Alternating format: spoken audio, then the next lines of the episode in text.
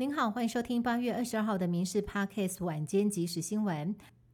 民众到银行临柜领钱，有可能领到假钞吗？台北一位刘小姐五月初到合作金库领了十万元的现金，月底要付工程款的时候，才发现一百张的千元钞，其中竟然夹藏五十九张的玩具钞。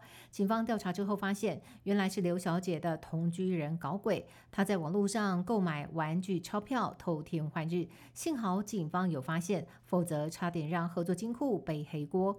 嫌犯天真的以为没人会。发现，但是凡走过必留下痕迹，更是让被害人无法接受。嫌犯竟然是他的枕边人。副总统赖清德出访之后，中国军方在发动军演扰台。国防部发言人孙立方强调，对于中国的舆情认知作战，我方都有掌握，也有立即的反制。外传军机扰台导致空军整补有延迟支付的状况，空军也强调经费都会从隔年度应应，不会有问题。我国前友邦尼加拉瓜今年六月向中美洲议会提案，要撤销我国立法院作为中美洲议案的永久观察员资格，并且由中国取而代之。中美洲议会昨天上午确定通过该案，对此外交部发出最严正的抗议，并且强调。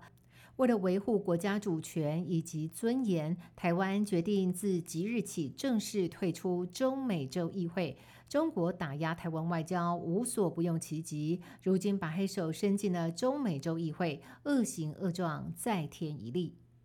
台湾的农渔产品成为了两岸政治角力战。中国海关总署宣布禁止台湾的芒果进口。根据了解。目前已经是台湾芒果产季的尾声，冲击并不大，而且芒果的外销市场已经转移到了日本、韩国，出口到中国的芒果不到两趴，所以中国的这项禁令暂时对台湾的农民没有带来巨大影响。明天就是八二三炮战和平纪念日，不止总统蔡英文将到金门，国民党总统参选人侯友谊、红海创办人郭台铭还提前一天先到。国民党籍的议长洪云典亲自接机，和郭台铭手牵手步出机场。黄埔军校校友也纠团迎接，现场高唱校歌。但是当被问到支不支持郭台铭选总统的时候，现场鸦雀无声。洪云典则是避而不谈，只是说国民党很奇怪。环保署正式转型升格成环境部，并且由前新大校长薛富盛来接任部长。总统蔡英文和行政院长陈建仁也来到现场见证。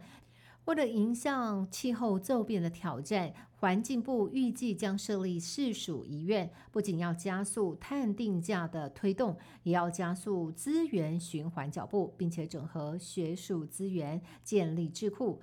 走过三十六年，环保署退场，由环境部来接掌，将整合更多的资源，带领台湾迎向气候变迁的大挑战。来自土耳其的艺人吴凤已经规划成为台湾人。近期他搭机要飞往维也纳，却因为土耳其没有免签而遭海关挡下。他随即改用台湾护照，就顺利通关，让他 Po 文大赞台湾。事实上，台湾的护照在国际上是真的很好用，享有一百四十四个国家免签，全球排名第三十一。反观中国，只有八十个国家给予免签待遇，排名第六十三。建案社区的命名得多注意了。日前有民众表示，社区收到了台湾大学的来函，要求移除冠名台大的字眼。台大校方强调，目前已经向主管机关申请商标，只要社区名称有台大字样的，就是侵害商标权。但是台湾有近百处建案都使用台大作为名称。房产界普遍认为，就算建案的名字不叫做台大，也不会影响到房价。只是身为最高学府的台湾大学，从此不会再替建商背书。以上新闻由民事新闻部制作，感谢您的收听。更多新闻内容，请上民事新闻官网搜寻。